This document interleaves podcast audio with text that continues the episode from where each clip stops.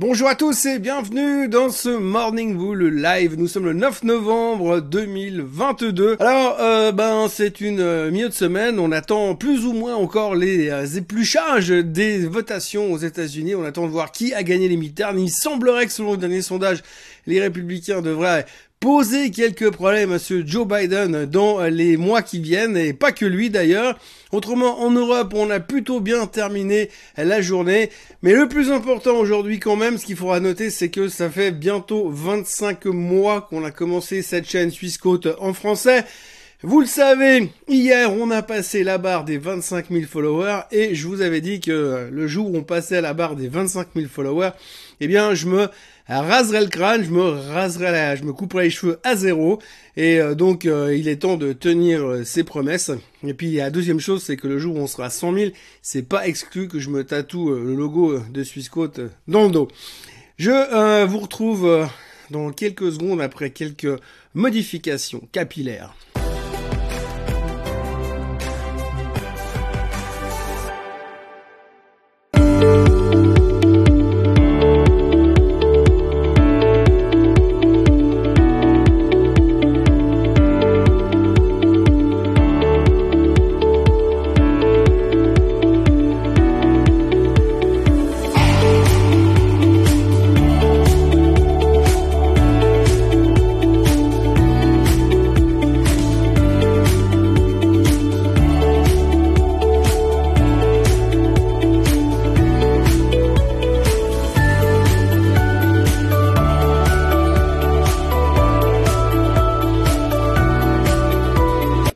C'est fait. Alors maintenant, j'ai plus besoin de mettre les lunettes sur la tête parce qu'il n'y a plus rien à tenir pour l'instant.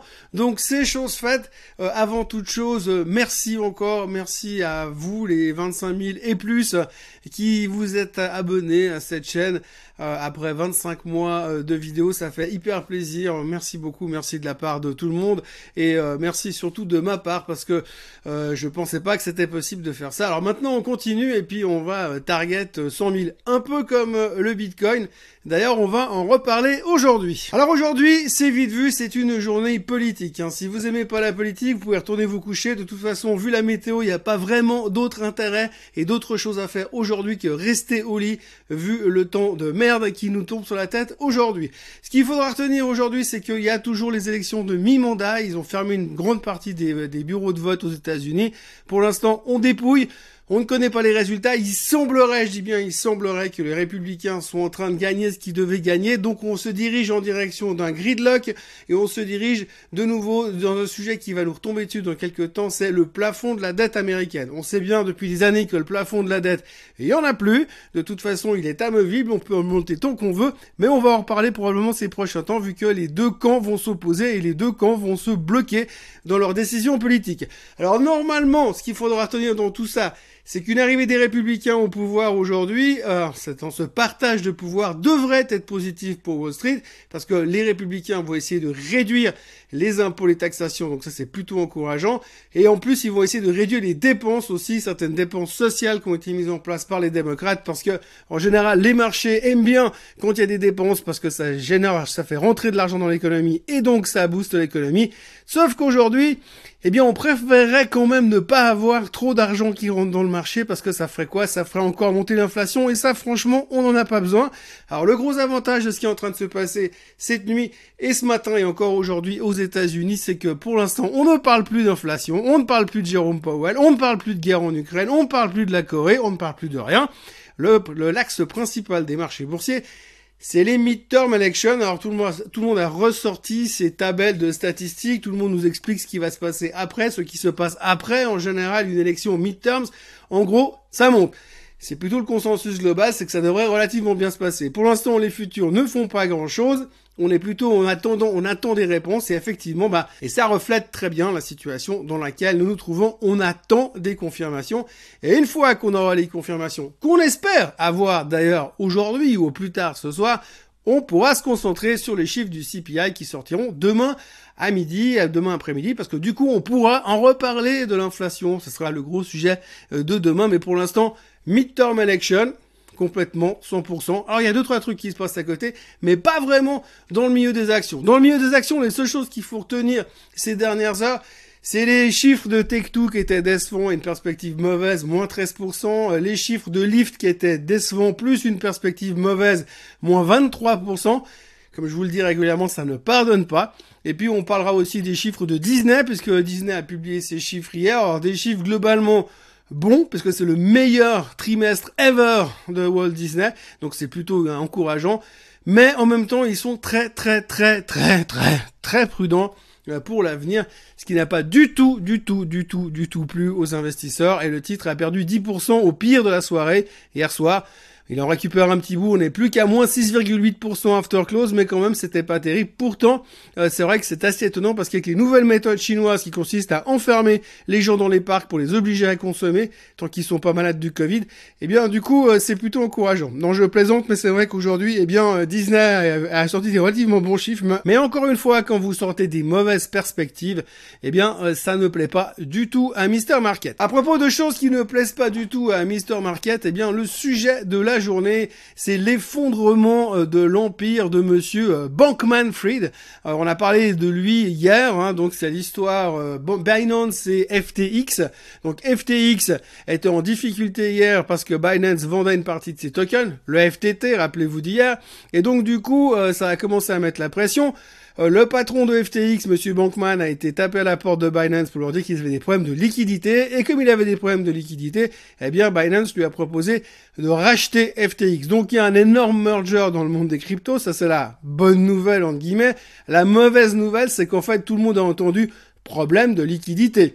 Alors quand ils ont entendu problème de liquidité, eh bien effectivement le FTT s'est fait démonter euh, puisqu'il perdait 80 85% de sa valeur au pire de la journée et euh, du coup ben la fortune même de monsieur Bankman Fried qui était plutôt le gars qui était vraiment à l'abri ces derniers temps dans le meltdown de la crypto, eh bien il s'est fait littéralement démonter. Alors les chiffres sont pas très clairs, mais on estime que hier soir, enfin à dire hier matin, il avait 15 milliards de valorisation perso, donc multi multi multi milliardaire, 15 milliards. Et ce matin, ça tourne alors certains disent juste en dessous du milliard et d'autres disent 2 milliards. Mais quoi qu'il en soit, ça fait une toute petite claque sur le porte-monnaie, entre guillemets. Ça devrait pas impacter ses limites de crédit quand il va payer avec sa carte, sa carte crypto au restaurant. Mais quand même, ça doit faire un tout petit peu bizarre. Donc, nouvelle crise dans les cryptos, et ce qui a pour conséquence, eh bien, un sell-off massif sur à peu près toutes les cryptos majeures. On a eu la même chose sur le Bitcoin. Le Bitcoin qui s'est fait décalquer euh, hier soir puisqu'il a tapé de nouveau les 18 000 supports euh, du mois de juin. Dernière fois qu'on avait tapé là, on avait rebondi. Là, on rebondit aussi pour l'instant, on se traite autour des 18 200. Mais on sent que c'est un petit peu crispé de nouveau le temps que les choses euh, se stabilisent. Dans la foulée, ben, Coinbase s'est fait aussi taper dessus en bourse cette fois, puisqu'on s'est dit, bah oui, il y a un gros acteur qui est en train de devenir encore plus gros, donc concurrence, donc pas bon. Bref, euh, euh, Coinbase a perdu 11% hier soir à Wall Street. On parle aussi beaucoup, beaucoup, beaucoup de Monsieur Musk. Hein. Je crois qu'il n'y a pas une journée qui passe sans qu'il n'y ait pas au moins 285 articles sur Elon Musk. Alors là, on parle d'un truc un tout petit peu étrange. Euh, le truc un tout petit peu étrange, c'est le fait que depuis qu'il a racheté Twitter, eh bien, il a vendu encore 4 milliards de dollars de valorisation en Tesla depuis le début du mois de novembre. Alors ce qui est étrange, c'est qu'il a commencé à vendre ces 4 milliards une fois que le deal était déjà fini. Alors on ne sait pas si les banques lui ont demandé plus de collatéral pour pouvoir en fait euh, financer leur achat, ou on ne sait pas si simplement lui il a eu besoin de générer du cash pour, euh, je sais pas, ses faux frais personnels ou pour injecter dans Twitter parce qu'il n'y a pas assez de pognon pour faire tourner la boîte. Donc pas mal de doutes de ce côté-là, pas mal d'interrogations. Ça a aussi des conséquences sur Tesla parce que Tesla aujourd'hui a une configuration purement graphique qui est absolument dégueulasse. Il n'y a pas d'autre terme. On le voit sur le graphique à l'instant. Ce qu'il faut retenir en ce moment, c'est que je ne vais pas poser de jugement ni de target sur Tesla parce que je suis absolument faux depuis euh, ma naissance quasiment. Et grosso modo, eh bien, euh, Tesla aujourd'hui a cassé des supports très importants et tout le monde, tout le monde systématiquement est en train de s'interroger sur l'intérêt réel que Monsieur Musk est en train de porter à sa société de voitures électriques. Maintenant qu'il a son nouveau jouet, c'est la grosse interrogation et ça fait peur à pas mal de monde. On voit pas mal de fonds qui sont en train de réduire leur position et ça se ressent vraiment de manière assez frappante sur le graphique et cette rupture de support demande un rebond assez rapide, sinon on va rentrer dans quelque chose qui est vraiment pas très très beau. Et quand on voit le potentiel de baisse qu'il y a, ça fait un tout petit peu peur sur Tesla. Mais comme visiblement en ce moment c'est la mode de faire la peau aux, milliardaires, eh bien on sait pas ce qui est en train de se passer de ce côté-là, mais à surveiller quand même attentivement. Difficile de dire à quel moment on va rebondir, mais techniquement, juste comme ça, intuitivement, c'est pas beau. Voilà, pour le reste, ce qu'il faudra retenir aujourd'hui, c'est que on attend les résultats définitifs des midterms. Euh, si ces euh, midterms nous donnent des résultats clairs et nets, eh bien on pourra reprendre le cours de notre vie de façon un peu plus normale. Alors ce qui est intéressant à voir aujourd'hui, c'est que tout le monde est en train de nous dire si les républicains arrivent au pouvoir, eh bien c'est une bonne nouvelle. Alors j'adore vraiment le principe, cette espèce de, de, de théorie à l'emporte-pièce. Si les républicains arrivent, c'est une bonne nouvelle. On dirait que tout d'un coup, les républicains, c'est le Messie. Il y a deux ans, c'était des complotistes. Euh, il, y a, il y a quatre ans, il y a six ans en arrière, quand Trump est arrivé au pouvoir, c'était le début de la fin du monde.